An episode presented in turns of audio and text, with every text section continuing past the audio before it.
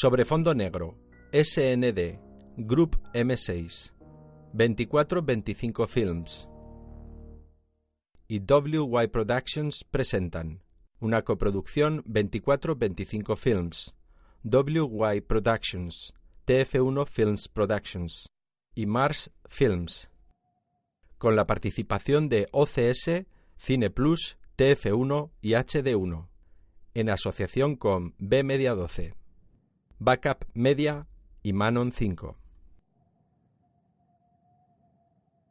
El proyecto Cine Accesible de Fundación Orange te ofrece la accesibilidad de esta película.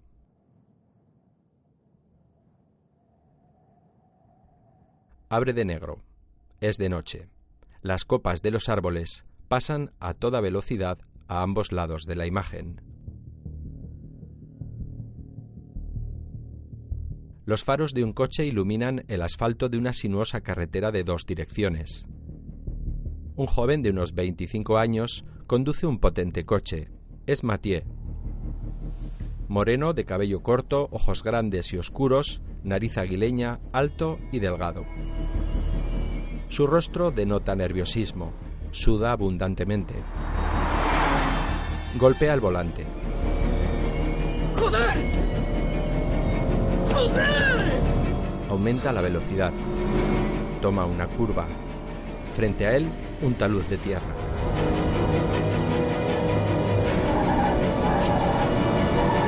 Acelera.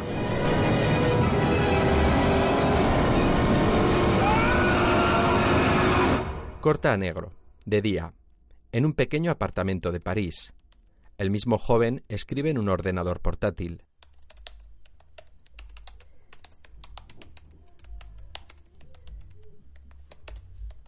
Le coge mecánicamente el libro de las manos, lo firma y con una sonrisa se lo devuelve antes de alejarse. Mathieu mira un papel. Escribe 2.500 palabras al día, Stephen King. Fuma un cigarrillo y guarda el documento en el ordenador. El hombre de espaldas, Mathieu Basser.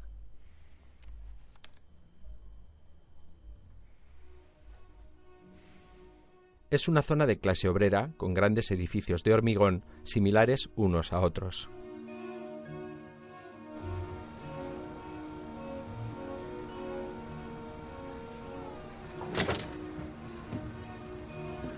Después, Mathieu y varios hombres más, vestidos con buzos de trabajo, descargan cajas de un camión. Las introducen en un centro universitario.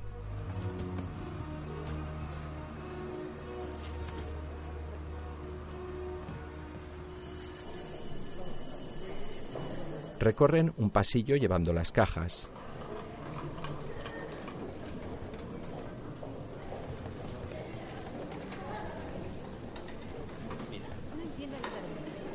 Mathieu lee un cartel. Conferencia, el perfume y la literatura. Se cuela en la conferencia. Una joven muy guapa. Como bien sabemos, el olfato deja huella en la memoria con más fuerza y más profundamente que otro de nuestros sentidos. Es el órgano de la memoria por excelencia. Y sin memoria, no hay literatura. Lector, ¿alguna vez has respirado con embriaguez y lenta fruición el grano de incienso que colma una iglesia? ¿O de un saquito su almizcle añejo? Para David Lodge, por ejemplo, una novela se escribe siempre en pasado. Y parece obvio que lo vivido tiene más sentido. Un compañero. ¿Vienes? Te estamos esperando. de ¿Mm? este Sí. más que de los otros. Para los griegos, por ejemplo, el aroma de un perfume se consideraba algo diabólico. Sin embargo, no siempre ha sido así. Salen del centro universitario y regresan con el camión. Mathieu camina hasta su apartamento. De noche, fuma un cigarrillo.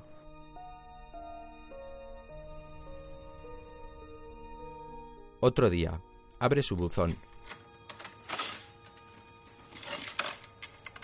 Saca una carta de una editorial. La abre y lee.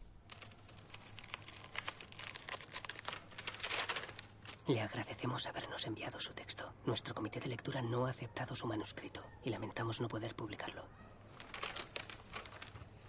Decepcionado, la echa otra vez dentro del buzón y lo cierra. Desde el apartamento, llama por teléfono. Sí, hola. Mathieu Basser. Me ha puesto en espera. Querría hablar con su directora, por favor. Sí, gracias.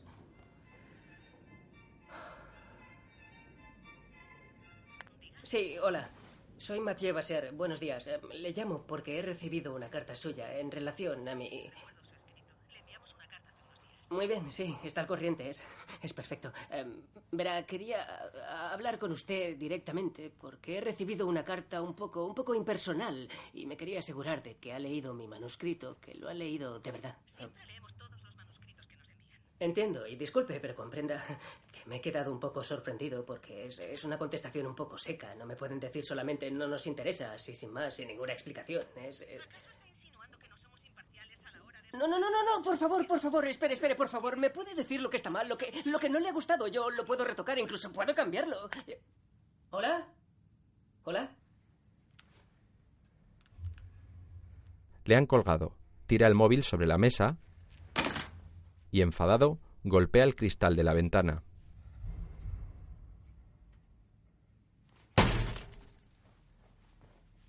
De noche. Utiliza tinta borradora para borrar algunas palabras de la carta que recibió de la editorial. Termina de modificarla y lee.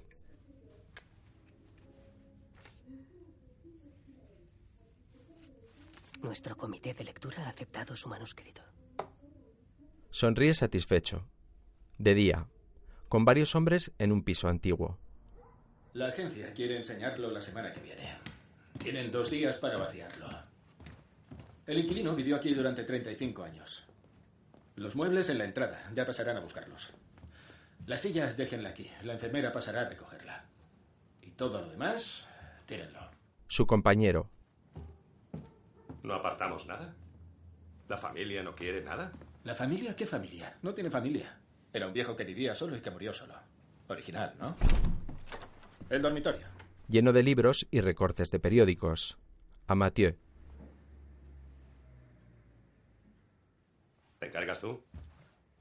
Del baño, el lavabo, la grifería, no toque nada. Vale, de acuerdo. Aunque sí que hay una cosa que le querría comentar. Sí. Tenemos que ponernos de acuerdo sobre la casa. Mathieu se queda solo en el dormitorio. Observa a su alrededor y ojea los periódicos. Abre una bolsa de basura y comienza a echarlos en su interior.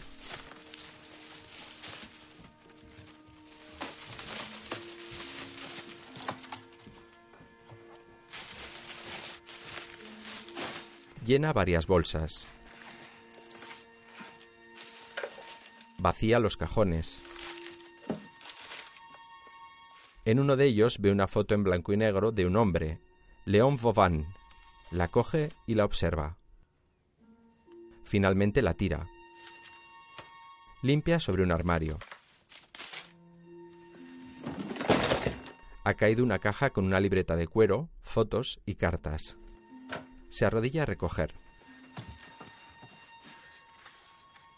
Coge una foto del mismo hombre vestido de soldado. Le da la vuelta y lee. Argel, 1958.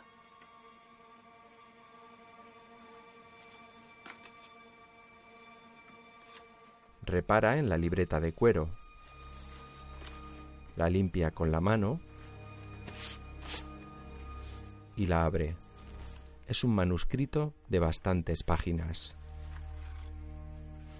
Comienza a pasarlas. Entre ellas hay papeles sueltos y más fotografías de soldados. Las observa y empieza a leer.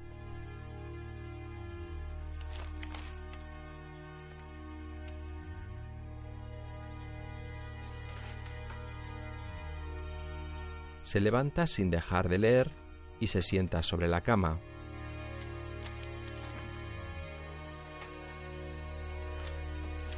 Cambia de página y lee.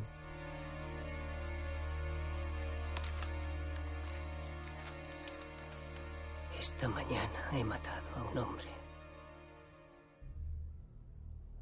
En otra página, Diario de guerra de un recluta en Argelia. Oye, Mathieu.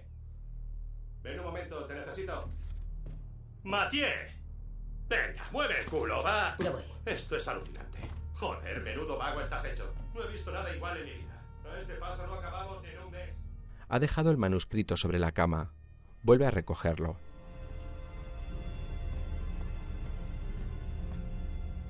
De noche, en su casa, acaba de leer hasta la última página.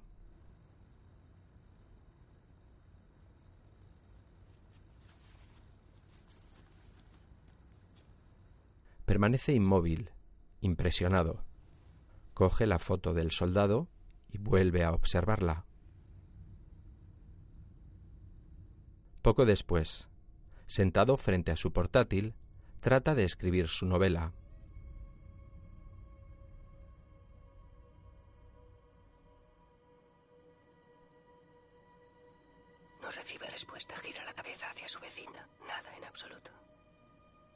Mira de reojo hacia el manuscrito. Lo arrastra hacia él y vuelve a abrirlo.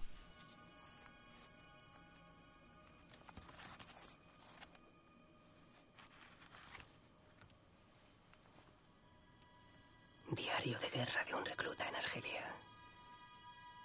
Cierra el documento del ordenador y abre uno nuevo en blanco.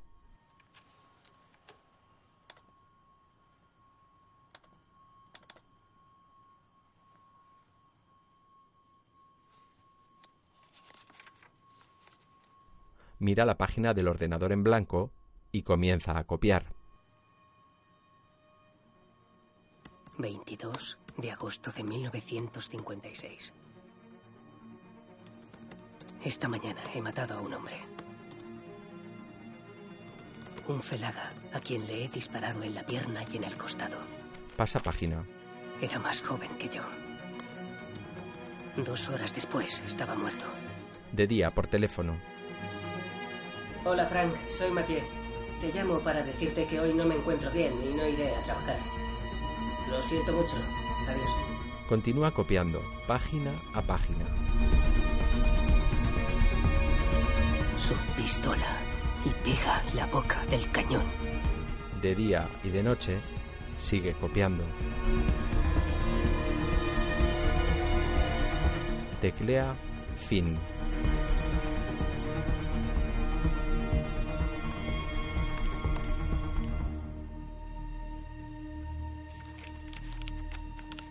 Repasa las anotaciones en los márgenes del original. Lee una de ellas. La arena era negra. Pensativo, escribe en mayúsculas.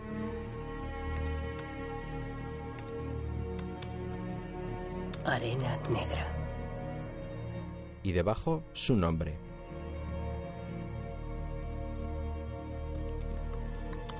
Mathieu Basser. Comienza a imprimirla.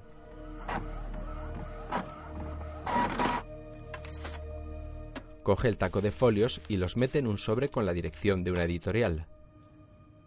Otro día, en su trabajo, continúa apilando cajas de cartón. Su móvil. Sí, diga. Señor Basel. Sí. Hola, soy Estefan Marsan. Dirijo Ediciones de Chartres. ¿Le molesto? No, no, no me molesta. Verá, acabo de terminar de leer Arena Negra y me ha impresionado. Me gustaría hablar con usted. Si no ha firmado con otro editor. No, no, ustedes fueron los primeros a quienes se lo envié. Entonces quedemos el jueves 17, por ejemplo. ¿Le va bien? El, el 17, el jueves 17, sí, me va bien. ¿Sabe? Hay una cosa que me intriga. ¿Cuántos años tiene? Tengo 26 años. Impresionante. Aún tengo más ganas de conocerle.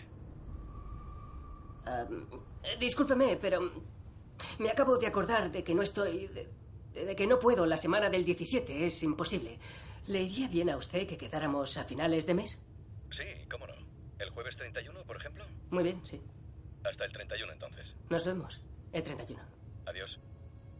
Adiós. Cuelga y sonríe sorprendido. En su apartamento, rodea con un círculo en el calendario el día 31 comienza a tomar notas del manuscrito.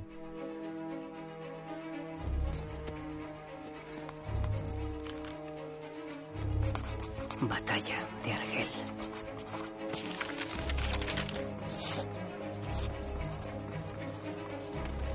En una biblioteca, consulta un libro.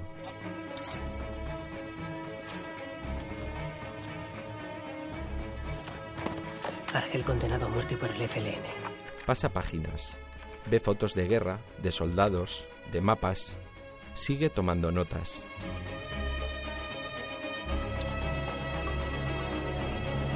Mientras trabaja, escucha audiolibros con unos auriculares.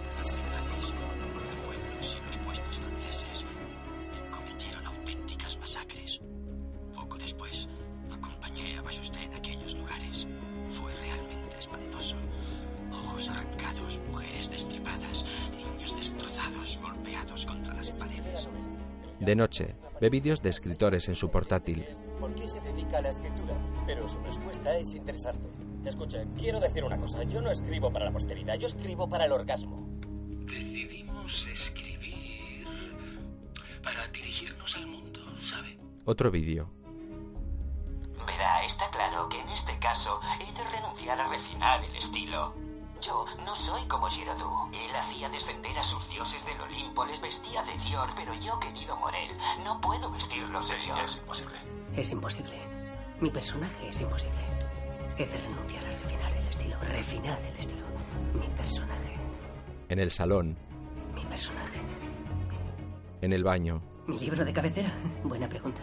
mirándose al espejo. Creo que Magdan Eden. Porque me gustan los personajes que desafían al destino. En el salón, El ejército francés alcanza los 100.000 hombres. 30 de agosto se declara el estado de excepción. 11 de septiembre en París, primera manifestación de los reclutas. Generales franceses, Charles de Louvrier, Salaire, Messun, Jouot, Solon. 1956, movilización permanente. 1958, programa de reformas en Argelia. En 1961, golpe de estado en la noche del 21 al 22 de abril. en el baño. Rompe el manuscrito original, lo echa a la bañera y lo rocía con gasolina. Enciende una cerilla y le prende fuego.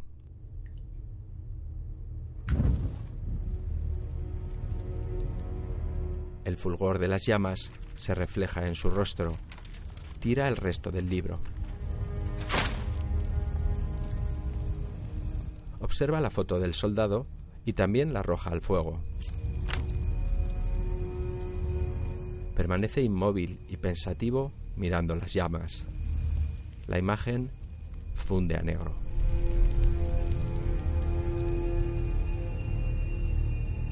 Otro día, en un salón, Mathieu, elegante y rodeado de periodistas. Da la impresión de que los acontecimientos que relata los haya presenciado en persona. Sí, creo que un escritor debe hacer creer historias aunque no las haya vivido. Lo que sorprende al leerlo es su estilo directo, puro. ¿Eso lo tuvo en cuenta desde el principio? Sí, lo cierto es que pretendía alcanzar una forma de verdad, una verdad desnuda. Y claro, tuve que renunciar a refinar el estilo. Si bien admiro a Giraudoux, a mí me resultó imposible vestir a mi personaje de Dior, por ejemplo. Imposible. Cita a Romain Gary, ¿no? Sí, sí. Me, me inspiro en quien admiro. Mati, Su editor. ¿podemos hablar? Sí, ahora vuelvo. Hasta ahora. Acabo de leer las reacciones de la prensa. La crítica te alaba unánimemente. La misma Valérien Tobán afirma en su crítica una novela potente, un éxito magistral. ¿Y estás en la lista para el Renaudot? ¿Me escuchas? Ve a Alice, la joven de la conferencia en la universidad. Sí, te escucho. Y tengo que presentarte sin falta a Milena Andreotti. Quiere invitarte a su programa. ¿Me disculpas un momento? Se dirige hacia la joven, unos 25 años, muy guapa, ojos claros y melena rubia. Está bebiendo una copa.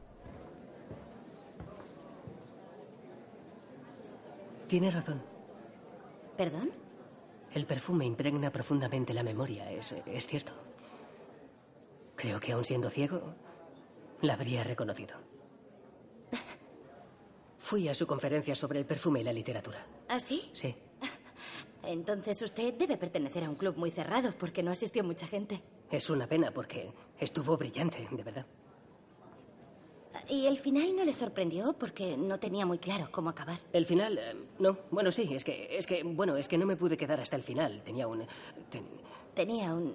tenía, tenía un, Mm, Entendido, sí. compromiso. Alice bebe de su copa. ¿Y esta tarde ha venido porque... Una amiga ha de entrevistar al autor de Arena Negra. ¿Ah, sí? ¿La ha leído? Eh, No. La mayoría de los asistentes a estos eventos nunca se leen los libros. Es penoso. Y más en este caso. ¿Ah, sí? ¿Por qué? Para empezar, por su estilo. Si se quiere entender lo que es escritura sin lustre, este libro es perfecto. Un estilo puro, directo.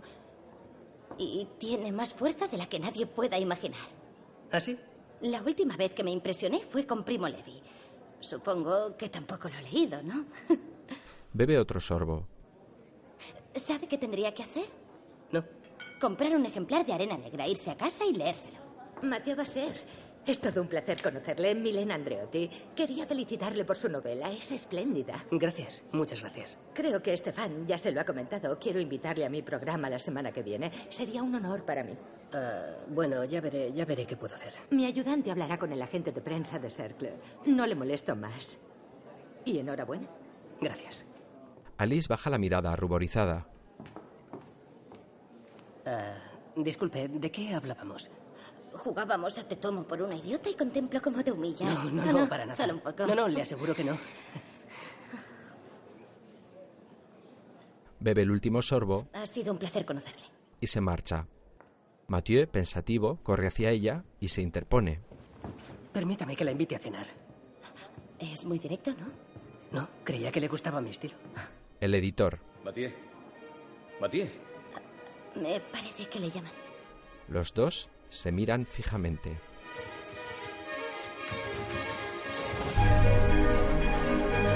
Otro día, en una sesión de fotos, Mathieu, vestido elegante y moderno, lleva camisa y traje negros. Sonríe al fotógrafo, triunfador y seguro de sí mismo.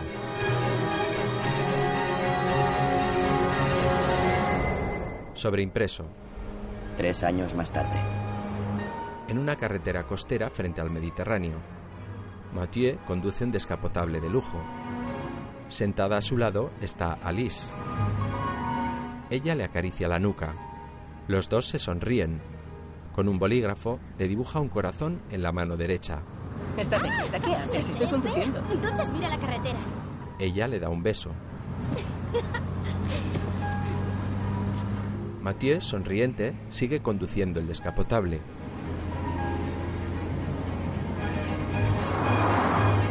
Atraviesan la puerta de una gran finca rodeada de árboles.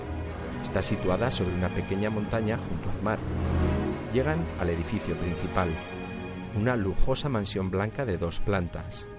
Se detienen frente a la puerta. Bajan del descapotable.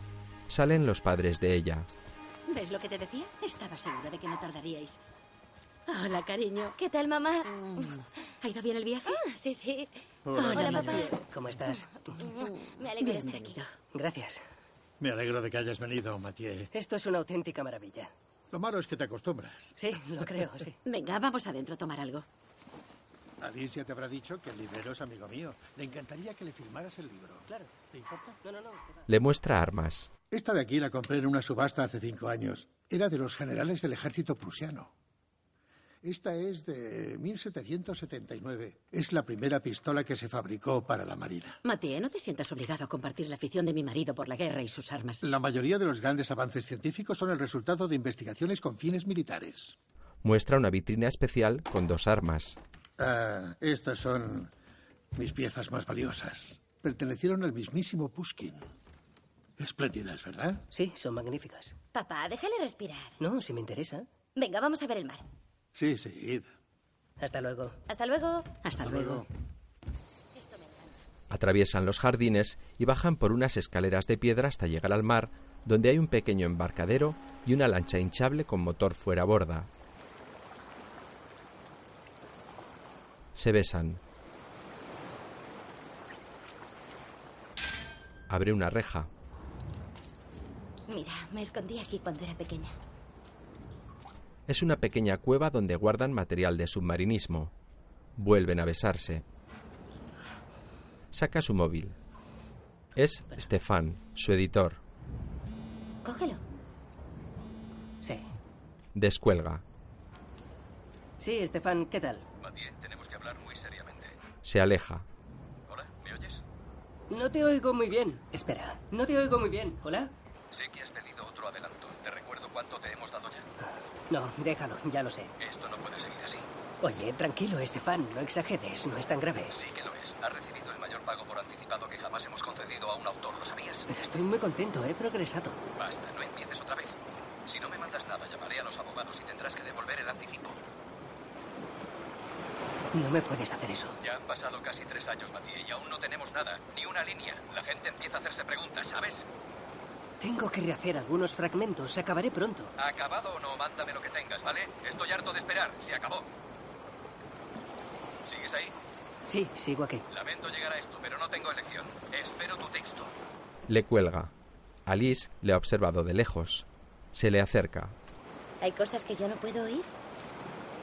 No, no, que va, no, es que... Es que le mandé el manuscrito a Estefan y me estaba dando su opinión. Pues no me lo habías dicho. ¿Y qué? ¿Está contento? Sí, parecía muy contento. Eso es genial. ¿Y cuándo lo puedo leer? Muy pronto. De acuerdo. Vuelven a besarse. Después, en su habitación de la mansión, Mathieu, solo y pensativo, frente a su portátil y un documento en blanco. Se frota la frente con las manos. Vuelve a mirar la página en blanco.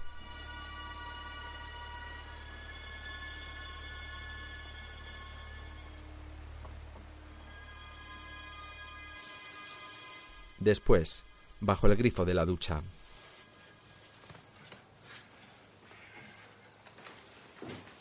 Se viste y saca un pequeño libro. Manual secreto del arte de la guerra. Lo introduce en un sobre de papel y lo cierra. Se pone la chaqueta, guarda el sobre con el librito en un bolsillo y sale de su habitación.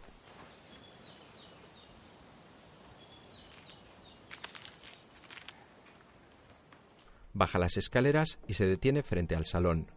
Ve un bolso de viaje.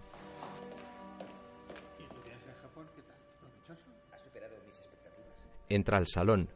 Ve a un joven atractivo de unos 30 años con los padres de Alice. La habitación grande, tu preferida. Perfecto. ¿Cuánto tiempo te quedarás? No lo sé. ¿Cuánto tiempo me podrás aguantar? Ah, aquí estás. Te presento a Stan, el ahijado de papá del que te hablé. Espero que no demasiado. Mathieu. Encantado. Hola, es un placer. Stanislas nos llamó ayer. Quería daros una sorpresa. ¿Ah? Bueno, ya os conocéis. Por fin. Alice me ha hablado mucho de ti. Es como si ya te conociera. Debes estar muy orgulloso. ¿Orgulloso de qué? ¿De haber domado a Alice? No puede hacerlo cualquiera. Y sé lo que digo. Sí, bueno, domar no es la palabra exacta, pero... Mathieu, ¿te pongo una copa? Sí, por favor, gracias. Siéntate. Todos se sientan. Coge la copa. Gracias. A tu salud, Mathieu. Y aunque no sea el primero en decírtelo, felicidades por tu novela. Es impresionante. Gracias. Muy amable. Todos beben. Stan Se me olvidaba. saca un paquete. Al padre. Toma, esto es para ti. Oh, qué detalle. No hacía falta. Gracias. Un antiguo libro. De la guerra. Qué maravilla. Lo ojea. Es de 1887. Primera edición francesa. ¿Dónde lo has encontrado? En una subasta en La Haya, de camino de vuelta. Es una joya. No podías hacerme un regalo mejor, de veras. Ven que te dé un beso. ¿Y tu regalo? A Mathieu. ¿Tu regalo? Es que se me ha olvidado. ¿Ah, sí? Lo siento. No pasa nada. Donde está no corre ningún riesgo. La situación no ha cambiado. No sabe lo que es la crisis. Desde luego que no. Mathieu esconde en su bolsillo el pequeño librito que llevaba. Más tarde, Mathieu, inmóvil en el jardín, observa a los cuatro que, ajenos a él, beben y ríen en el interior. Después, sentado en su cama, observa pensativo un cuadro que representa un duelo a pistola. Entra Alice. ¿Me escuchas? ¿Mm? ¿La has llamado? No, no, no. Eh, ¿Qué quiere? Ya sabes lo que quiere. Quiere una entrevista sobre Proust, creo. para su revista. Mathieu asiente con desgana. Alice se sienta junto a él. ¿Por qué lo rechazas todo? No. Mathieu dibuja con su dedo un corazón sobre la mano de ella.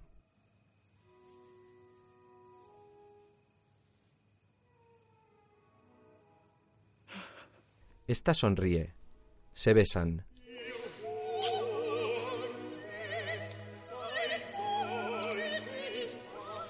De día, solo en su habitación.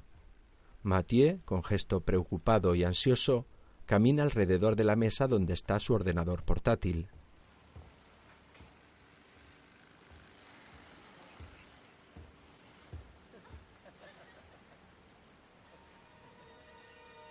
Las risas provienen del jardín. Se asoma a la ventana sin ser visto. Junto al borde de la piscina, Alice y Stan toman el sol. Mathieu se aleja de la ventana y se sienta frente a su portátil.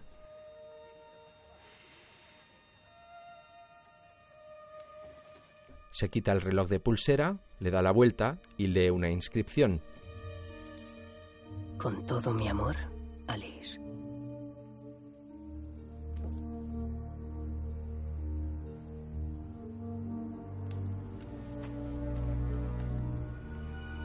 Deja el reloj y abre el documento de su novela. Lee la página de inicio. El hombre de espaldas, Mathieu Basser. Se fija en varios libros que tiene a su lado. Entre ellos está Martin Eden, de Jack London. Borra el nombre de Mathieu Basser del documento y teclea. Mark Eden. Imprime el documento. Una tras otra van saliendo las páginas de la impresora. Coge todos los folios de la novela, los grapa y se dirige hacia el jardín. Alice, sola y en bañador, está tumbada junto al borde de la piscina tomando el sol. Mathieu se le acerca sin que ella se dé cuenta, pero se detiene pensativo a varios metros. Mira la novela, la mira a ella y se da la vuelta. En la hamaca de Alice, entre sus pertenencias, observa un paquete de tabaco. Lo coge y se lo lleva. Poco después, Alice rebusca en su bolso buscando el paquete de tabaco. Mathieu la observa desde la ventana de su habitación. Alice se dirige a la mansión. Mathieu se sienta rápidamente frente a su portátil y coloca sus dedos sobre las teclas. Mira hacia la puerta que está entreabierta y teclea. Perdona. No encuentro mi tabaco. ¿Qué dices? ¿Te quedan cigarrillos? Sí, creo que sí, están en la bolsa. Gracias. Ha colocado el tabaco junto a la novela impresa. Alice la ojea. ¿Y esto? ¿Mm? ¿Qué es esto? Es que Estefan me dijo que lo leyera para saber mi opinión. Pero no tendré tiempo de hacerlo. ¿Lo leo yo? No, no, no, no, no te molestes. No, no me importa. ¿Estás segura? Pues claro. Ya te diré lo que me parece. Es todo un detalle. Es un placer. Se besan y Alice se Que marcha. vaya bien. Gracias. Después, Mathieu sale de la piscina. Alice está en su hamaca leyendo la novela. Mathieu coge su toalla y se seca el cuerpo.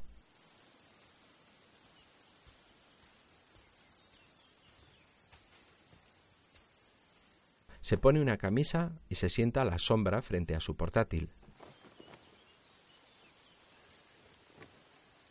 De lejos observa a Alice que continúa leyendo. Alice levanta la mirada. Mathieu la baja. Se acerca a Stan, el ahijado del padre. ¿Y qué? ¿Va progresando? ¿Perdona? ¿Tu novela? ¿Avanzas? Sí. Apaga la pantalla. ¿Estás contento? Sí, va tomando forma. Genial. Stan mira a Alice. ¿Alice te ha dicho que conozco a Argel? Ah, no, no, no lo sabía. Mi padre estuvo destinado muchos años. Muy bien. Fuerza una sonrisa. Antes de escribir Arena Negra no habías estado, ¿verdad? No. ¿En la vida? Jamás en la vida. Es muy curioso. Los detalles, las descripciones, el ambiente. Bueno, es que investigué mucho. Tenía documentación. Me lo imagino. ¿Y ahora sobre qué escribes? Si no es indiscreción. No, no, no es indiscreción. Pero... eh, todavía es un poco pronto para decirlo. Lo comprendo. Dicen que la segunda es la más difícil. Debes tener mucha presión. Sí, no. Los dos miran hacia la mujer. Alicia está muy orgullosa de ti. Pero eso tú ya lo sabes. Y pone el listón muy alto. No te molesto. Bueno, te dejo trabajar. Se levanta Tengo ganas de leerla. y se aleja.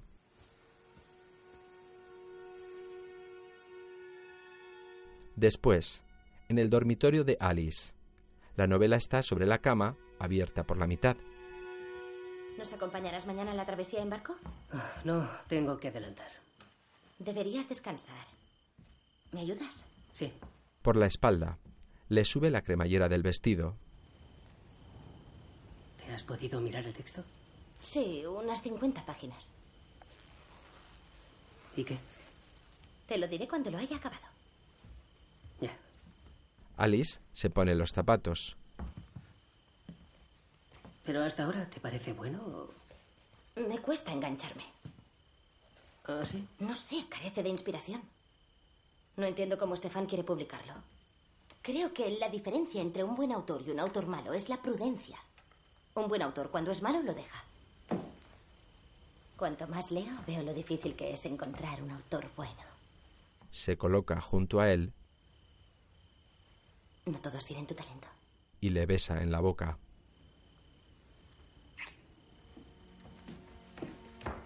Alice sale de la habitación. Mathieu permanece pensativo. Todos comen en el jardín. Su móvil. Normalmente está allí desde las 7 de la mañana, ¿sabes? Sí, diga. No, lo dejé después de que me rompiera ¿Sí? el pulgar.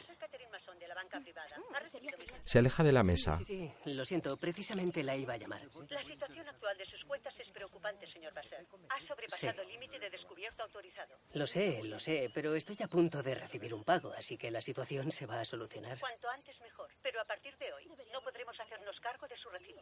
No, no, no, espere, espere. Le acabo de decir que espero un pago, así Haga lo que... que sea necesario, señor Basser, por su propio interés. No, espere, espere. Solo deme un poco de tiempo para... Le han colgado. Mira hacia la mesa. Todos comen plácidamente. Yo me ocupo de todo. Confía en mí. Lo sé.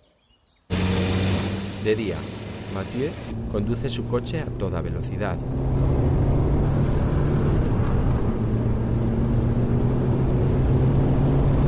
Se ha detenido en un bosque solitario.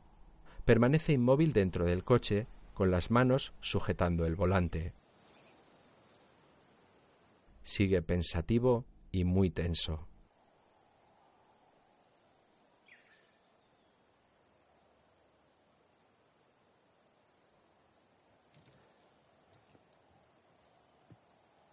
Golpea la ventanilla con la cabeza. Dolorido, se lleva la mano a la frente. Vuelve a golpearse. Comienza a sangrar.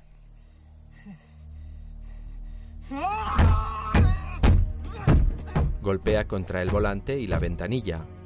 Mancha el cristal de sangre.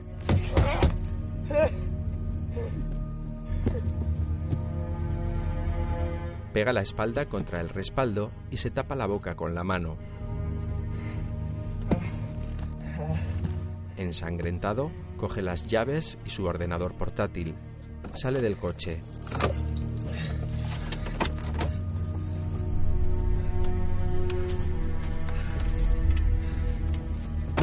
Golpea el ordenador contra un árbol.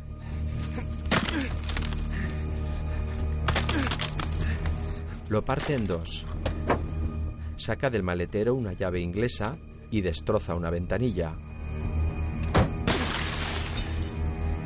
Se rasga la camisa y tira las llaves entre la maleza.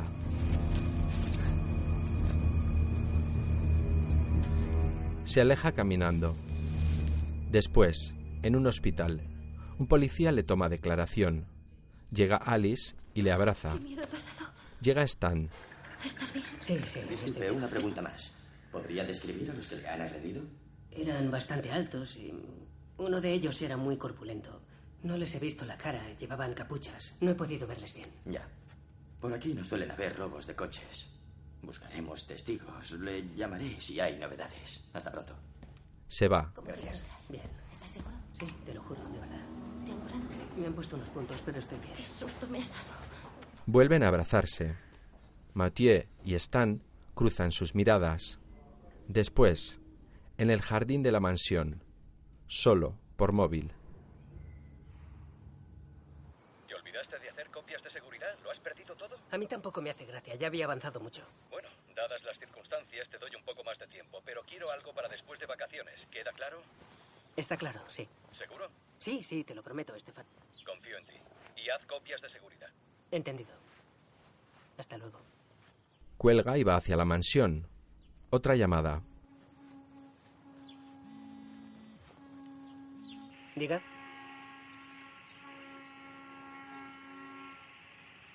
Diga. Le cuelgan. Extrañado, entra al interior.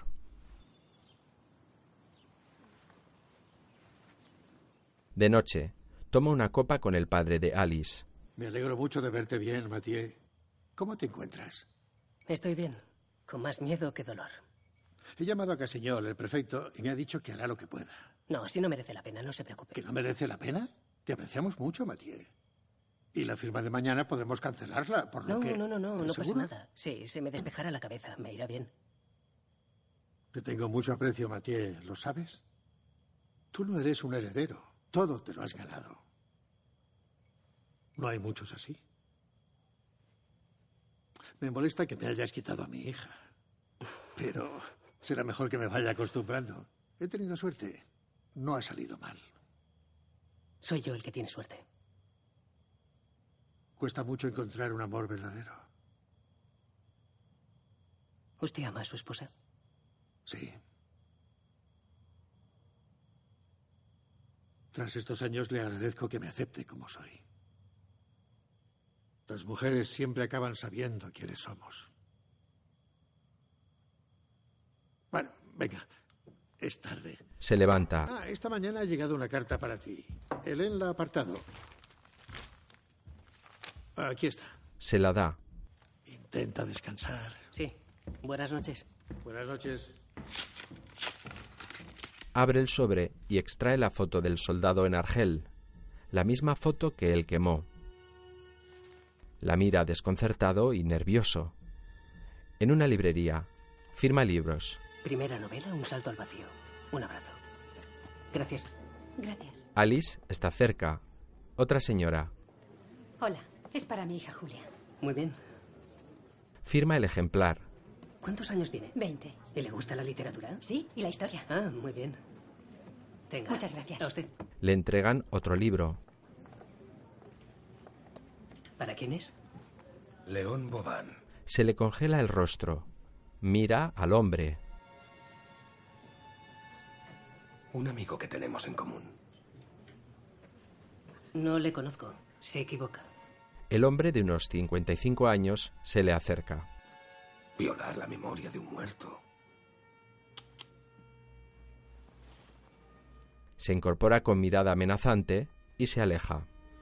Habla con Alice.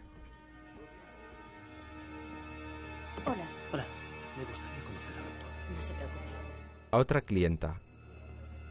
Discúlpeme un momento. Mathieu se levanta y va hacia ellos. Ah, hola, Mathieu. El señor elogiaba tu libro. Y tiene un amigo que luchó en Argelia y le ha impresionado tu novela. ¿Ah, sí? Sí, mucho. Mi amigo se ha visto reflejado en su novela. Señor Basser, discúlpeme, pero aún quedan algunas personas que quieren que les dedique su libro. Sí, sí, ya voy. Bien. Adiós. Adiós. Y gracias por la dedicatoria. El hombre sale de la librería. Después, Alice en su coche.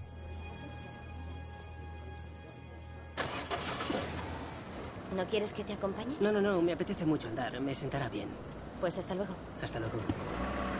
El coche se marcha. El hombre está enfrente sentado en un banco. Mathieu cruza la calle. ¿Qué es lo que quiere? Tenía talento, ¿no te parece? ¿Pero quién es usted? ¿Y tú, Mathieu, sabes quién eres? La libreta de cuero debajo de las mantas, ¿lo has olvidado? No lo entiendo. ¿Qué quiere? Quiero 50.000. ¿50.000 euros bromea? Es como si pagaras un seguro. No voy a pagar nada. No tengo dinero. No voy a pagar. Tu prometida y su familia te pueden ayudar. No, la familia no puede ni lo planteé. En tal caso solo veo dos soluciones. O se lo cuentas tú o se lo cuento yo. Muy bien. Pero sepa que será su palabra contra la mía. Como quieras. Se levanta, se le encara Seguro que mi historia les parece apasionante. y se va. Mathieu piensa y corre hacia él. Espere, espere, espere. Espere, no haga eso. No podemos hablar. La carga es tremenda. Debes sufrir muchísimo. Soy tu oportunidad, Mathieu. La oportunidad de pagar lo que has robado. Te aliviará, ya verás. Confía en mí. Le da su teléfono Espero tu llamada. y se marcha.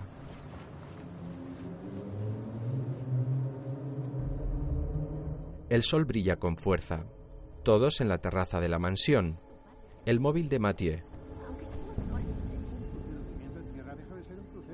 Ya, pero unas vacaciones sin descanso no son vacaciones. Lo mira y lo apaga. Chicos, si queréis disfrutar del barco, venid. Y además, si estáis vosotros, Helen puede que acepte pasar unas noches a bordo. Sería genial.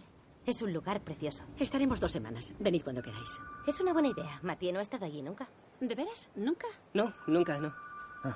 Allí encontrarás inspiración. Sobre todo en Santorini. A Alice. ¿Te acuerdas?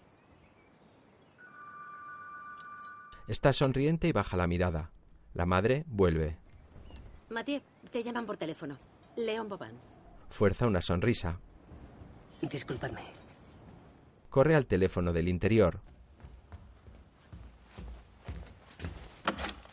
Diga. Diga. Han pasado dos días, Mathieu. Tenías que llamarme. ¿Pero cómo se le ocurre llamarme aquí? Te he llamado al móvil y no me lo coges. No me llame aquí, ¿queda claro? ¿Tienes el dinero? No, no, no lo tengo. Necesito más tiempo. ¿Sabes qué? Creo que me voy a autoinvitar a tomar algo con vosotros en la terraza. ¿Pero dónde está? Mira en todas direcciones. Hola. Oiga, hola. ¿Quieres que me presente en casa de tu suegro? ¿Eso quieres? Vale, será mejor cortar por lo sano. No, no, no, espere, espere, espere. Hay armas. Armas de coleccionista. Valen una fortuna. ¿Me oye? ¿Y qué hago con eso? Se puede sacar una pasta. Deben valer 50.000 euros. Se acerca a Stan. Yo no tengo el dinero, así que eso o nada. ¿Lo acepta? El domingo a las 3 de la tarde. Y felicita a tu novia. Está preciosa con su vestido amarillo. Cuelga. ¿Algún problema? No, no.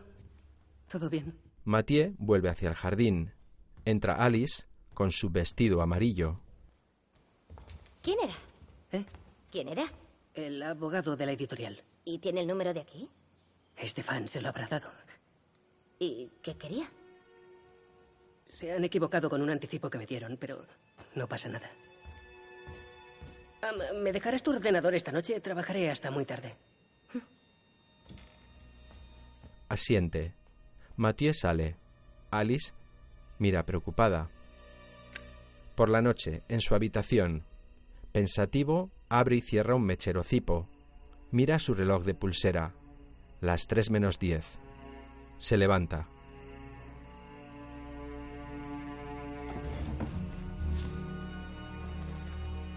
Se viste con ropa deportiva de color negro. Se cubre con una capucha del mismo color. Recorre sigilosamente los pasillos de la mansión hasta llegar a la planta baja, al salón donde están expuestas las armas de colección. Abre un bolso. Se cubre la mano con la manga para evitar las huellas.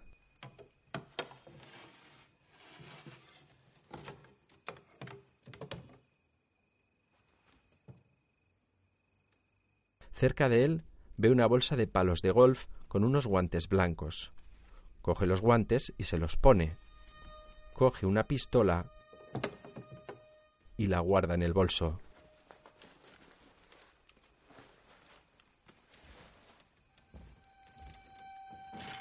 Abre una vitrina, saca otras dos pistolas antiguas y las guarda también en el bolso. Se fija en la vitrina donde están las dos máscaras. Levanta con cuidado la tapa de cristal.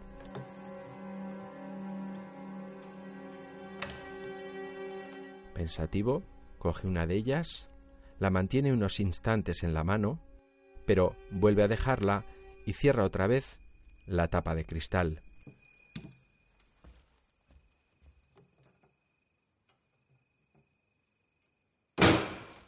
Se le ha caído a peso. Sale por una puerta hacia el jardín.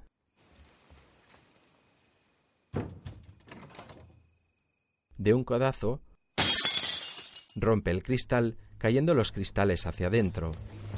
Vuelve al interior. Se esconde. Stand por móvil. Intenta convencerles. ¿Crees que les interesará esta edición? Sigue oculto. Sí, yo también lo creo. Estoy de acuerdo. Sí. De día, dos policías hablan con el padre de Alice en el jardín. Adiós, gracias. Se marchan. Alice y Mathieu se le acercan. ¿Y qué? Pues nada. Y eso que han buscado minuciosamente. Mamá ya quería instalar una alarma. Ya lo sé, el del seguro me lo ha dicho. Por suerte no se han llevado mis puscas. Vamos a la cara, así nos despejaremos. Stan, suspicaz, les observa desde la ventana de su habitación en el primer piso. Sale de su cuarto y cruza el largo pasillo.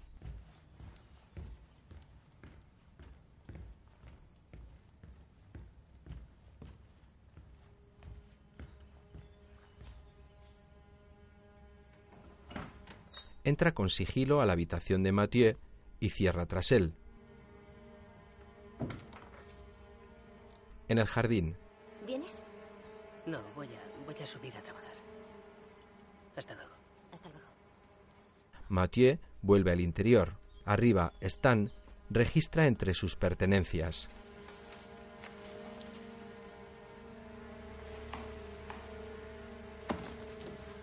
Mira a su alrededor sin encontrar nada.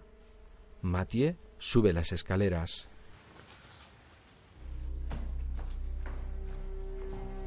Y recorre el pasillo hacia su habitación.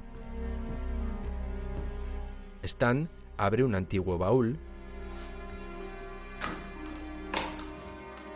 y levanta la tapa. Mathieu continúa acercándose. Stan saca el bolso de deporte del fondo del baúl. Mathieu ha oído el ruido. Stan lo abre y descubre las armas robadas. Mathieu entra. Se miran sorprendidos. Stan coge el bolso. Espera, deja que te lo explique. Déjame pasar. Stan, quiero explicarte. ¡No me toques! Forcejean y caen al suelo. Stan, encima, golpea a Mathieu. Escúchame, gilipollas. No volverás a ver a Liz. Nunca más. Mathieu le golpea con una pistola en la cabeza. Ha caído con una brecha en la sien. Trata de reanimarlo. Comprueba las constantes vitales. Está muerto.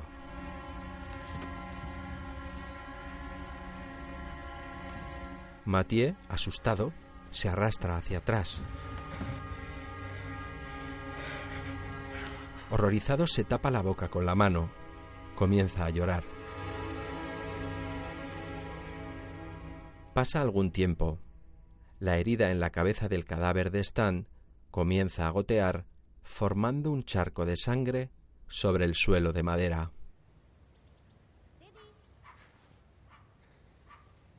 Mathieu reacciona, se levanta y entra en el baño. Coge la bolsa del cubo de la basura y una toalla. Se arrodilla e introduce la cabeza de Stan dentro de la bolsa de plástico. Con la toalla limpia el charco de sangre del suelo. Coge el cadáver por debajo de las axilas y lo arrastra dentro de su cuarto de baño. Lo deja dentro cerrando la puerta.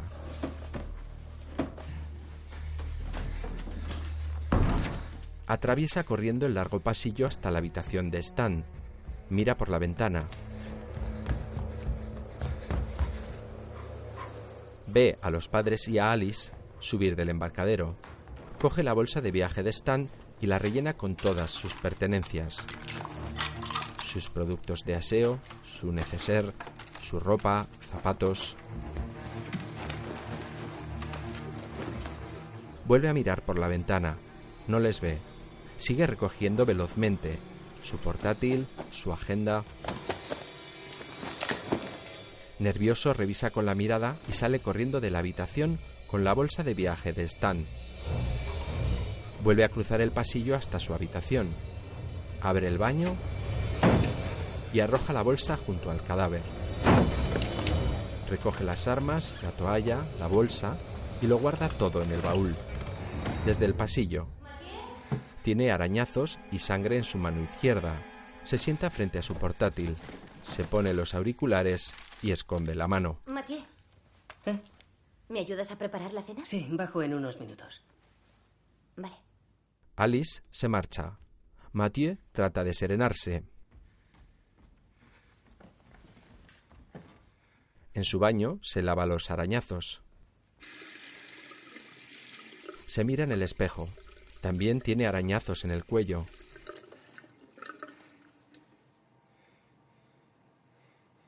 Se pone un polo deportivo y se levanta los cuellos.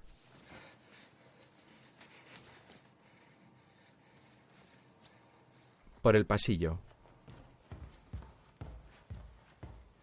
Ah, Mathieu, ¿no habrás visto a Stanislas? Lo estoy buscando. No. Pero le he oído hará unos diez minutos, hablando por teléfono. ¿No está en su habitación? No, y sus cosas tampoco están. ¿Entonces se ha ido? Eso parece. Se reúne con Alice. ¿Y qué? ¿Se ha ido así sin decir nada? No sería la primera vez. Vaya morro, ¿no? Podría haber avisado. Espera, le voy a llamar. Mathieu se aleja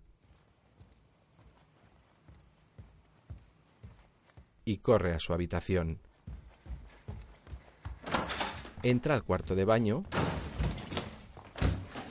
y saca el móvil del bolsillo del cadáver. Corta la llamada. El buzón. Hola, Stan. Soy Alice. Eh, eh, te podrías haber despedido. Tendrás una buena excusa. Pues nada, un beso. Llámanos, por favor. Un mensaje. Yo alucino. Lee. Lo siento, he tenido un problema. Ya te lo explicaré. Discúlpame ante tus padres. Un beso, Stan. ¿Ves lo que te decía? Mathieu vuelve, cenando. ¿Es un vino de la abuela? Ah, no, este no es italiano. Este debe ser un gran Burdeos. Sabe un poco a madera. Es verdad, tiene una nota amaderada. Mathieu disimula su tensión. Dos gotas de sangre caen junto a su plato. Levanta la mirada hacia el techo. Una gran mancha de sangre comienza a atravesarlo. Arriba, un charco de sangre sale por debajo de la puerta del baño.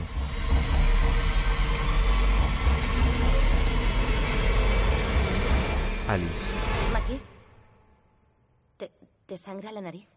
Unas gotas brotan de su nariz. Sí, sí. Se levanta. Perdón. ¿Quieres que te acompañe? ¿Eh? No, no, tranquila, no te molestes. Alice, acompáñale. No, no, estoy bien, no pasa nada. Debe de ser un golpe de calor, estoy bien.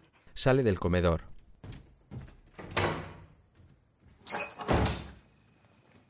Se encierra en su habitación.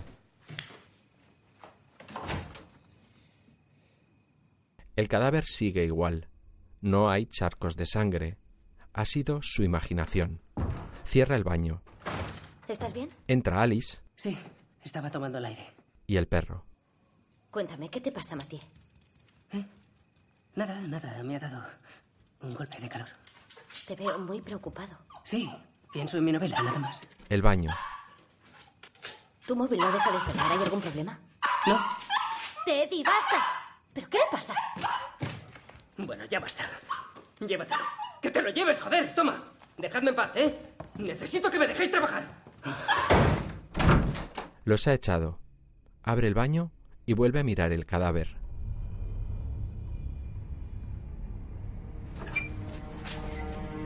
Más tarde, de noche, entra en la caseta del jardinero, coge unos guantes, un rollo de cuerda y una lona de plástico azul.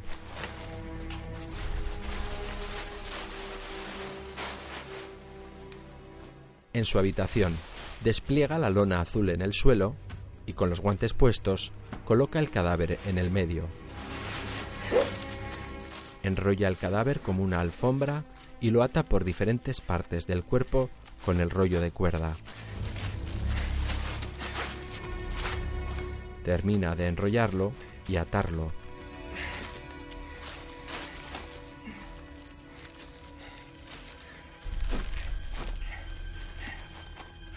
Se incorpora y apaga la luz. Abre la ventana de par en par y mira al exterior. Da al jardín que está oscuro y vacío.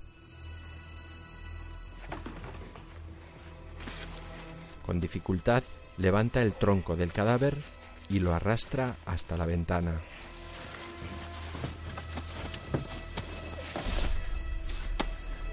Lo apoya sobre el alféizar y lo deja caer hacia el jardín. Ha caído sobre el césped. Coge su bolsa de viaje y también la roja. Vestido de negro, se cubre con la capucha de la sudadera y salta a la cornisa exterior. Camina por la estrecha cornisa y comienza a descender. Casi resbala. Desciende agarrado a la tubería.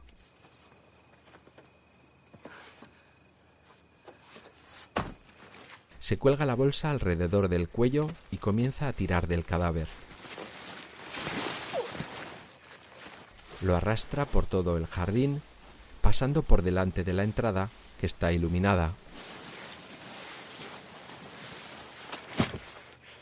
Comienza a bajar las escaleras en dirección al embarcadero. Llega a la mitad y lo suelta.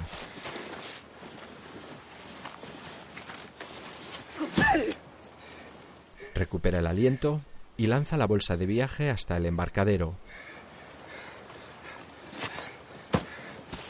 Coloca el cadáver sobre un recodo y lo lanza también. Sudoroso entra en la cueva de las herramientas. Está muy oscura. Enciende una linterna. Rebusca entre los utensilios. Coge varios cinturones con pesas de submarinismo. Arroja la bolsa de Stan sobre la lancha. Es una pequeña barca hinchable para cuatro personas con motor fuera borda. Arrastra el cadáver por el embarcadero y lo echa dentro de la lancha.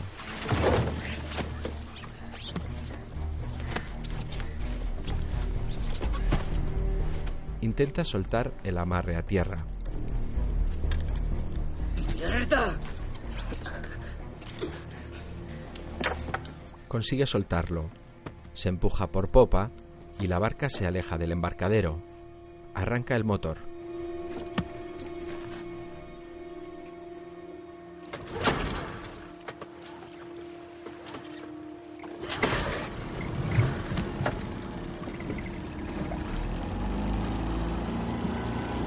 Se sienta en uno de los laterales de goma y se aleja adentrándose en la oscuridad del mar.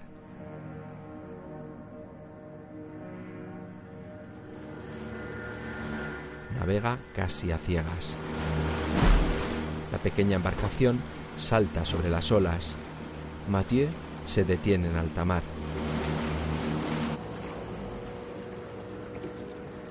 Enciende la linterna y coge los pesos. Coloca uno de los mismos a la bolsa de viaje y la arroja al agua.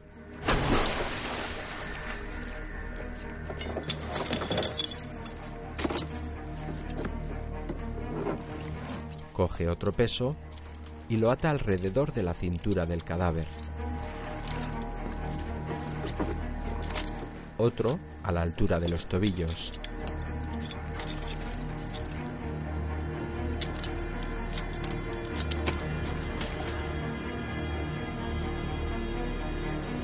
Levanta el cadáver por la parte de la cabeza, lo voltea sobre el lateral de la barca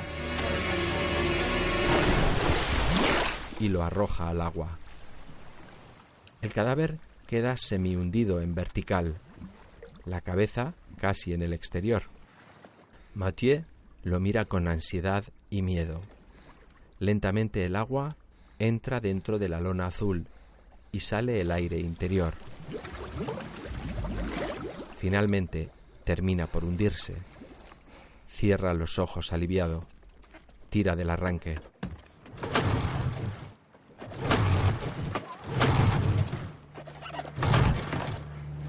Unas luces le iluminan. Un barco se le acerca. Se arroja al agua y se aleja buceando.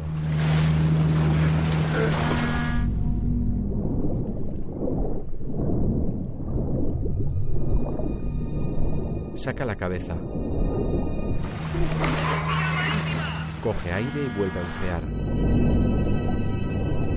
Sale.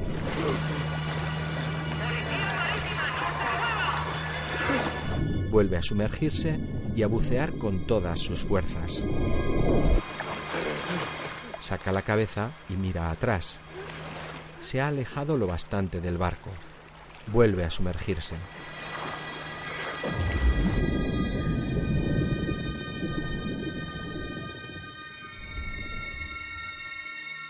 Bucea, sale, nada y cada vez se aleja más del barco y de la lancha. Empieza a amanecer y continúa nadando en dirección a tierra.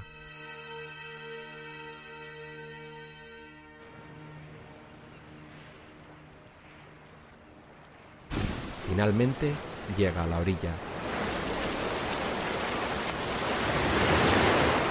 Exhausto trata de recuperar fuerzas.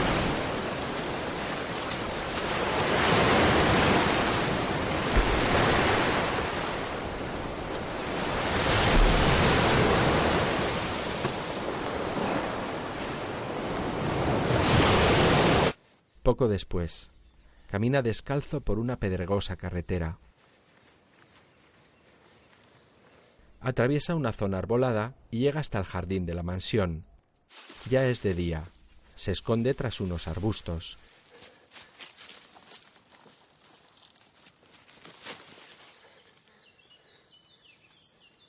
El padre de Alice sale de la mansión con su bolsa de palos de golf al hombro y se aleja. Mathieu corre hacia el interior. Entra en calzoncillos al dormitorio de Alice. Sigilosamente se mete en la cama junto a ella. Alice, vuelta hacia el otro lado, está inmóvil, pero despierta.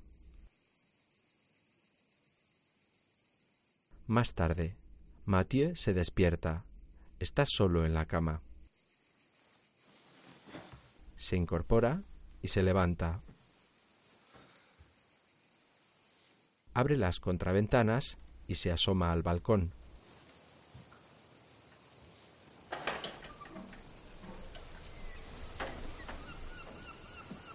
Ya vestido, baja hacia el embarcadero. A mitad de camino, ve un pájaro muerto en el suelo. Lo observa extrañado.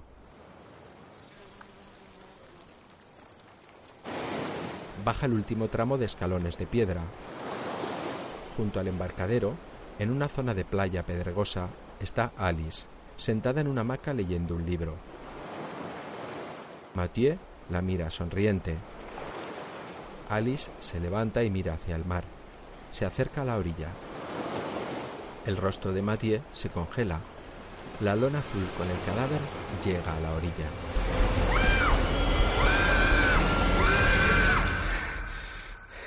Mathieu, sudoroso, se despierta en la cama. Ha sido una pesadilla.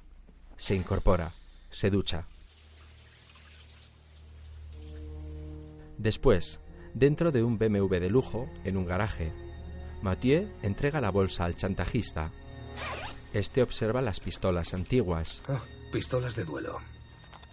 ¿Y la otra? Observa el par de armas iguales.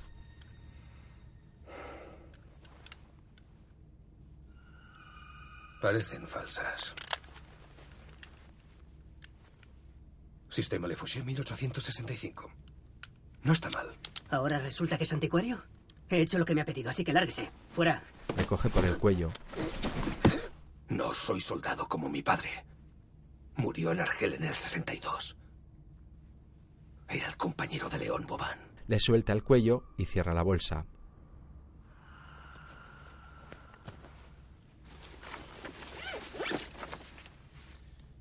Tu suegro es muy amable dejándote su BMW. Ya eres parte de la familia. El chantajista se baja Descansa, Mathieu. Pareces cansado. y se marcha. Mathieu se cubre la cara con las manos, se tranquiliza y arranca el coche. Tira marcha atrás. Se detiene. A lo lejos ve al chantajista que se dirige a un coche de policía. El hombre habla con ellos. Mathieu les observa asustado. Un policía le da fuego al hombre. Este enciende un cigarrillo y sigue caminando. Mathieu respira hondo.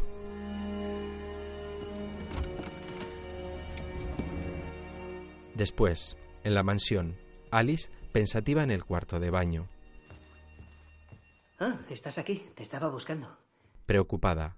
¿Qué te pasa? ¿Qué has hecho esta noche? He estado trabajando. No podía dormir y he trabajado. ¿Toda la noche? Sí. Estoy contento. He adelantado mucho. Basta. Se miran fijamente. Deja de mentir. Mathieu la mira nervioso. ¿Qué son esas llamadas que te hacen? ¿Qué llamadas? ¿Estás con otra? No, no, qué tontería. ¿Por qué lo dices? Estoy embarazada. ¿Y desde cuándo lo sabes? Es genial. Que va, no es genial. No es genial, Matías, porque yo ya no te conozco, porque estás ausente, Claro no estás sí, a mi lado, no, no estás a mi Alice, lado. tranquilízate. No quiero tranquilizarme, ¿vale? Déjame, no quiero hablar Tranquila, contigo. tranquila, Déjame tranquila. Alice, Alice, no. Alice, Se ha ido. abre la puerta, Alice. Ali, Alice, abre. Abre la puerta. Sigue al otro lado.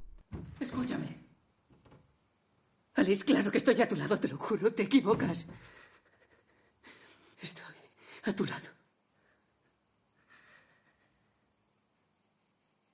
¿Quieres saber la verdad? Los dos, con sus rostros muy próximos a ambos lados de la puerta, La verdad es que estoy loco por ti desde la primera vez que te vi.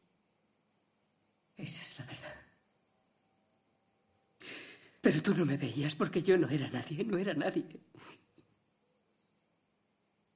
Y entonces llegó Arena Negra y lo cambió todo, nos conocimos y ese fue el día más bonito de mi vida, ¿comprendes? Alice. Te equivocas conmigo, Alice. No soy el escritor que tú crees. Todo lo que escribo es basura. Una mierda. No lo consigo ni lo conseguiré. una lágrima surca el rostro de Alice. Yo solo tengo miedo de perderte. Tengo miedo de perderte. Los dos tratan de contener sus emociones. Mathieu se separa de la puerta.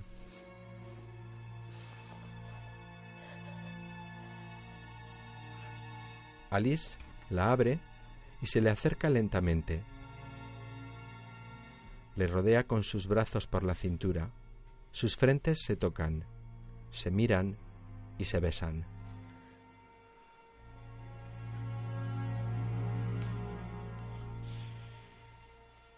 Poco después, los dos, desnudos, hacen el amor en la cama. Mathieu sobre el cuerpo de Alice.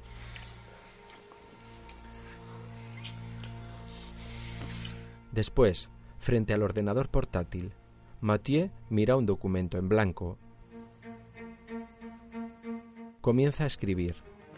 Capítulo 1 Esta mañana se ha levantado y se ha dado cuenta de que no era el mismo. Escribe decidido.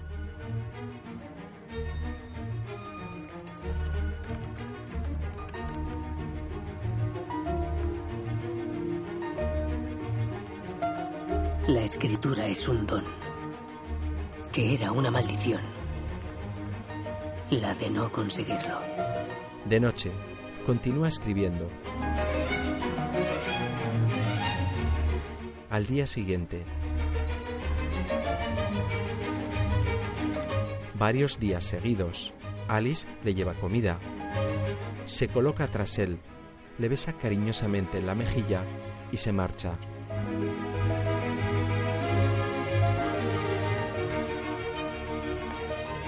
Registrarlo. Fija en la pared de enfrente. Un pitido violento. Siguen pasando los días.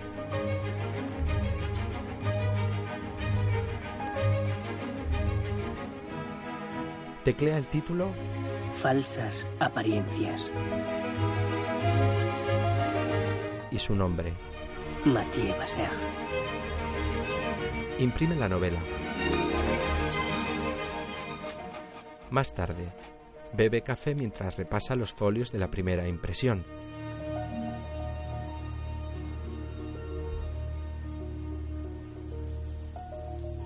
Con gesto tranquilo y relajado, sale al balcón. El sol brilla con fuerza. Levanta el rostro, cierra los ojos e inspira esbozando una leve sonrisa de satisfacción. Después, baja hacia el embarcadero. Vuelve a ver el pájaro muerto que se le apareció en la pesadilla. Está cubierto de hormigas. Lo mira sorprendido.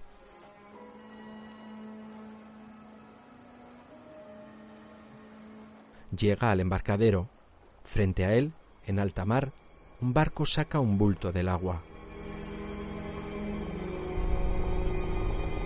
Un helicóptero se aproxima. Mathieu traga saliva. Alzan un bulto azul. Más tarde, todos sentados en el salón frente a dos policías.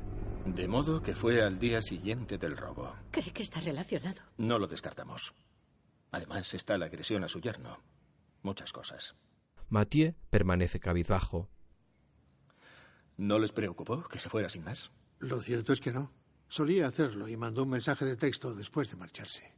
¿Alguno de ustedes le vio o le oyó marcharse? Mathieu cruza la mirada con Alice. Yo.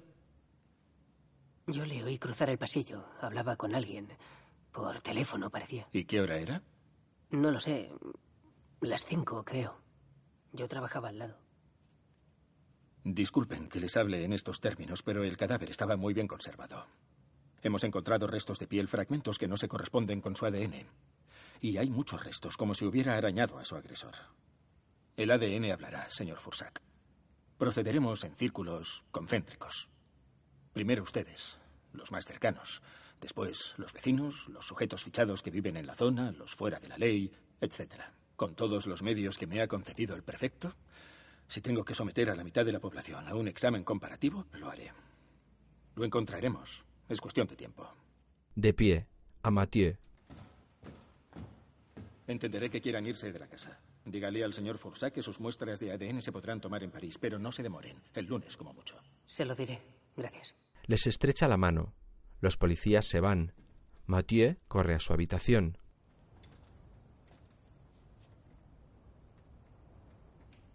Entra en su cuarto de baño, se arrodilla frente a la taza y vomita.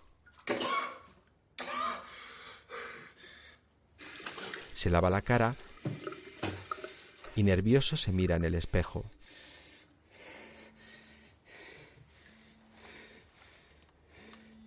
Contesta a su móvil. Aunque queramos tapar las cosas, estas siempre salen a la superficie.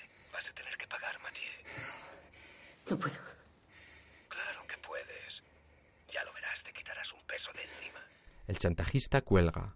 Baja al comedor. Voy a hacer las maletas. La madre se aleja. A Alice. ¿Os vais? Vamos a ver a los padres de Stan a Londres. Nos vamos mañana. ¿Te importa si nos vemos el lunes en París? Claro que no, no. Alice se consuela entre los brazos de Mathieu. Este la abraza.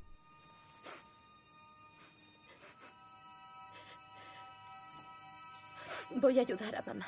Mathieu se queda solo con el padre de Alice. Está sentado cabizbajo y afligido. Mathieu le mira fijamente, inmóvil, tenso. De noche. Los faros de un coche iluminan el asfalto de una carretera de dos direcciones. Las copas de los árboles pasan a toda velocidad a ambos lados. Mathieu conduce. Golpea furiosamente el volante una y otra vez. Su rostro está tenso, agobiado, los ojos enrojecidos y suda abundantemente. Toma una curva cerrada y acelera. Se dirige a toda velocidad contra un talud de tierra y frena a escasos centímetros.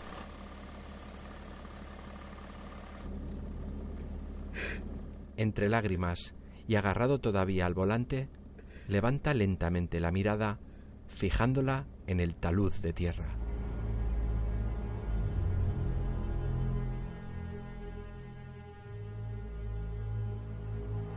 Después, en el dormitorio de Alice, ella duerme.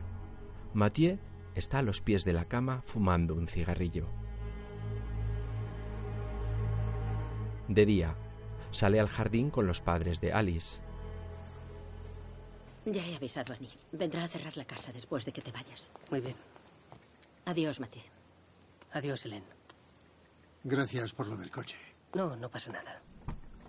Vuelvo esta noche y lo dejaré delante de su casa y le daré las llaves al portero. Gracias, Mathieu. Hasta pronto. Se estrechan la mano. Los padres suben a un taxi. Alice sale de la mansión. Se le acerca y le acaricia. ¿Me prometes que conducirás con cuidado? Claro que sí. Toma. Le entrega un taco de folios. ¿Es tu novela? Asiente. La has terminado. Nunca he estado tan nervioso porque alguien leyera mi texto. Se sonríen. En cuanto lo lea, te llamo. Se miran fijamente a los ojos. Te quiero. Alice se le acerca y le besa con pasión. Mathieu la rodea con sus brazos. Van a separarse, pero Mathieu la vuelve a abrazar todavía con más fuerza. Se separan. Qué tontería, nos veremos dentro de tres días, pero me parece una eternidad. Vete, vas a perder el avión. Venga. Alice monta en el taxi junto a sus padres.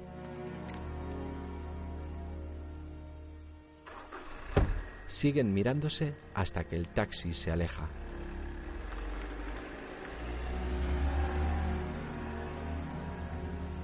Mathieu vuelve al interior de la mansión. De noche, mete dos bolsos con sus pertenencias en el maletero y conduce el BMW. Más tarde, en un garaje público de la ciudad, Mathieu sigue montado en el BMW. Pensativo, tiene la mirada fija al frente, mientras entre los dedos de su mano derecha juguetea con una moneda. Abre la guantera y mueve un interruptor.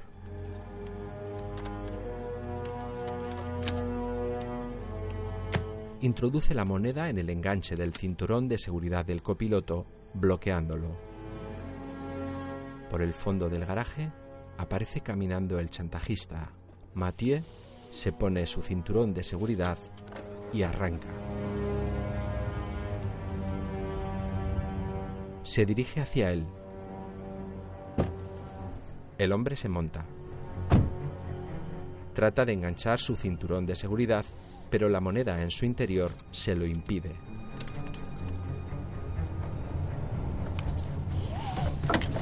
Desiste de hacerlo. ¿Exactamente qué hay en el apartamento? Antigüedades, cuadros, efectivo, todo lo que te hace falta. ¿Cuándo vuelven los padres? El lunes. Salen del garaje y se alejan de la ciudad. La carretera está oscura. Tan solo iluminada por los faros del BMW. Estarás enfadado hasta llegar a París. El chantajista le mira. Mathieu mantiene la mirada al frente mientras conduce. Yo no soy tu enemigo. Ni esa gente es tu familia. Acelera más. A fondo. ¿Pero qué haces? Frena. Toman la curva cerrada y de frente contra el talud de tierra. Imagen en negro. La delantera del coche está destrozada. El motor echa humo. La cabeza de Mathieu está sobre su airbag. Comienza a moverse, muy despacio.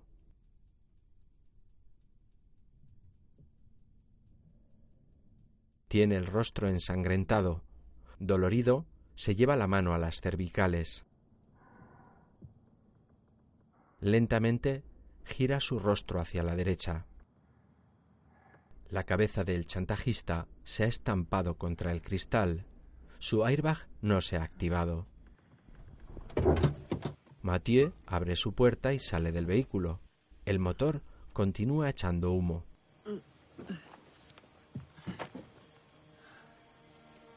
Da la vuelta y abre la puerta del copiloto.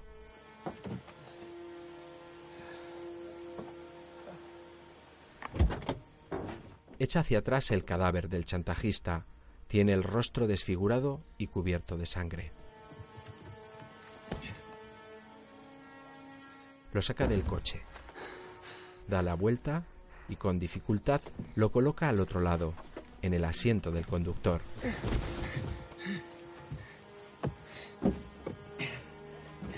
Se queda con el teléfono móvil del chantajista y tira el suyo en el interior del coche.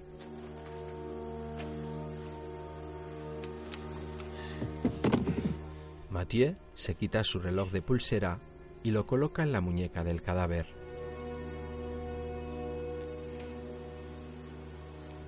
Coge el cuerpo por los hombros y lo echa sobre el volante.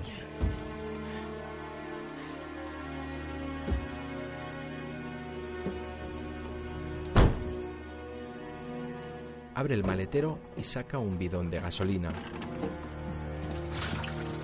Rocía el vehículo por dentro y por fuera.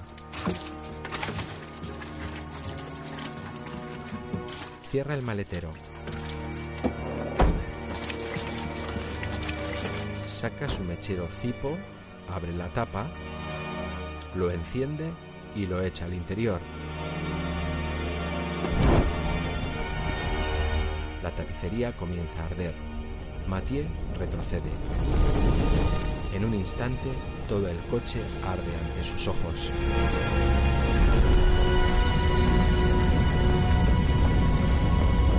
Con el bidón de gasolina en la mano, se da la vuelta y comienza a alejarse. El BMW del padre de Alice, con el chantajista sentado como conductor, arde en su totalidad. Imagen funde a negro. Otro día, en la habitación de un hotel, Mathieu, con alguna magulladura en el rostro, pero sin sangre, fuma un cigarrillo. La televisión de fondo.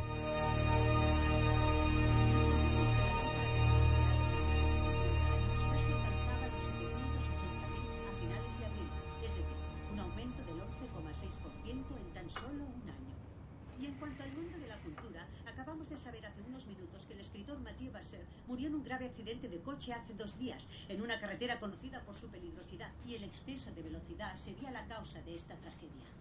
el joven autor irrumpió en el panorama editorial con su primera novela, Arena Negra, laureado con el premio Renaudot y con un gran éxito entre el público. Fue uno de los escritores más destacados de su... Apaga. Tiempo después. Vamos chicos, deprisa, que es para hoy, ¿eh? Viste con ropa oscura y tiene barba. Sobreimpreso. Dos años más tarde. Junto a varias personas, trabaja reciclando cartón.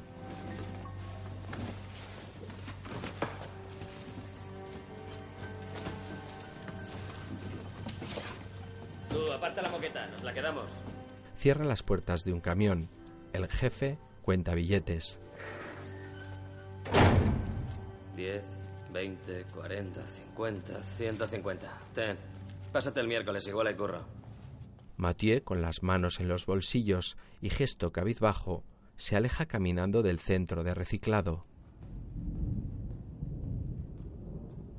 En la calle es de noche y llueve con fuerza. Se ha puesto la capucha. Pasa frente a una librería. En su interior hay un grupo de personas. Se detiene, retrocede unos pasos y mira el escaparate. Está repleto de ejemplares de su segunda novela. En la contraportada aparece una gran foto suya. Por unos instantes se mira a sí mismo. Falsas apariencias. Vuelve a mirarse en la contraportada. La calle está desierta. Va a entrar, pero se detiene junto a la puerta. Mira a través de los mojados cristales. Entre el grupo de personas del interior, Alice ocupa la posición central. Les está leyendo pasajes del libro.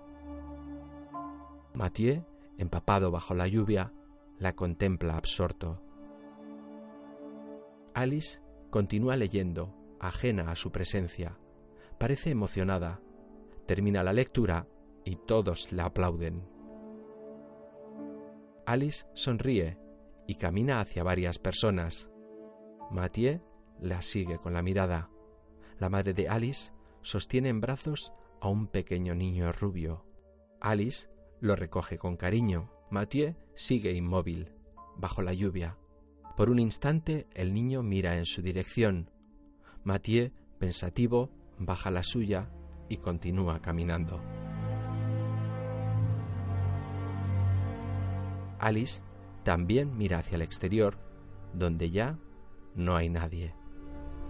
La figura de Mathieu, con la capucha puesta y empapado bajo la lluvia, se empequeñece mientras se aleja. La imagen funde a negro.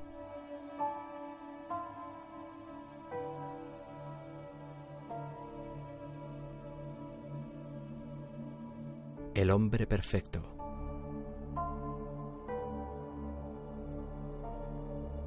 Un film de Jan Gothland.